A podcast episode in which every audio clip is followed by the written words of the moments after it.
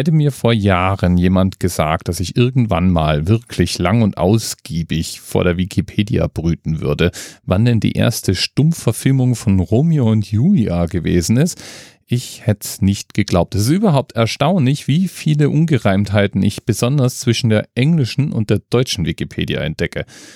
Die deutsche Wikipedia listet zum Beispiel unter den Romeo und Julia Verfilmungen gerade mal eine Handvoll Beispiele, während die Liste, die ich in der englischsprachigen Wikipedia finde, gar nicht auf eine Seite passt, also auch nicht auf drei Seiten, eher so vier Seiten. Also wirklich, wirklich groß ist.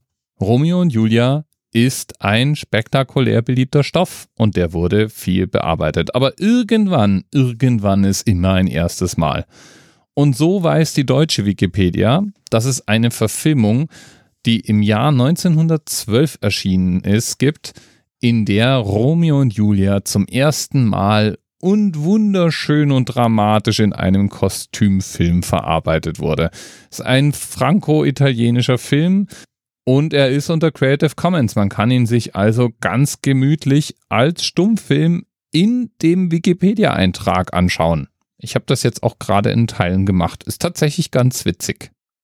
Ja, es handelt sich jedenfalls um die erste Verfilmung des Romeo und Julia Stoffs, steht da zu lesen. Und ganz unterhaltsam finde ich auch, dass dieser Film dann 1912 bei der Zensurstelle der Polizei Berlin für jugendfrei befunden wurde. Ein Urteil, das die Polizei in München nicht mittragen konnte und kurzerhand ein Jugendverbot aussprach.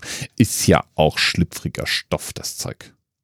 Zwei Pilger neigen meine Lippen sich, den herben Druck im Kusse zu versüßen. Ja, das kann schon die Jugend ordentlich versauen, würde ich mal sagen. Da haben die Münchner grad noch mal Glück gehabt. Ja, aber zurück zur Wikipedia. Das besagte Stummfilmdrama wurde von einem Regisseur namens Ugo Falena dirigiert. Ja, und den kennt die englische Wikipedia nicht. Jetzt könntest du natürlich sagen, ja, ja, Dirk, die listet wahrscheinlich nur die englischsprachigen Filme. Nee, nee, nee. Der erste Romeo und Julia Film, der dort gelistet wird, der ist eine französische Verfilmung gedreht von Clement Maurice. Ist ja auch eigentlich völlig egal. Zu der Zeit hat man ja noch Stummfilme gedreht. Da wurde also eh nicht gesprochen. Die erste Verfilmung eben laut englischer Wikipedia fand allerdings auch früher statt. Im Jahr 1900. Die haben dann noch eine weitere Verfilmung 1908 und dann eine 1916.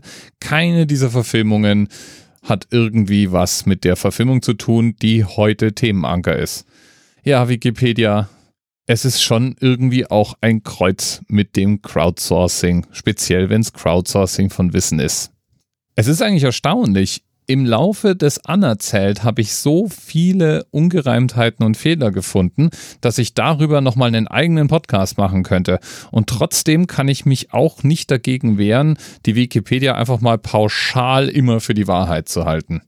Das ist eine echte Leistung. Aber irgendwie kommt es darauf ja jetzt eigentlich auch gar nicht an. Worauf es nämlich ankommt, ist vielmehr der Preis dieses Films. 990 Reichsmark hat er nämlich gekostet.